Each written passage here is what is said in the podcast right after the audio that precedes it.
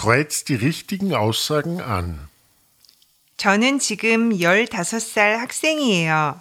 저는 나중에 공부하러 한국에 갈 거예요. 그래서 다음 달부터 한국어 학원에 다닐 거예요. 학교 공부도 열심히 하고 한국어 공부도 열심히 할 거예요.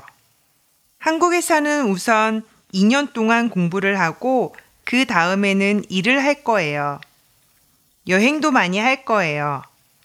먼저 한국을 여행하고 그 다음에는 근처 아시아 나라들도 여행할 거예요.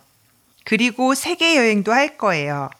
결혼은 늦게 할 거예요.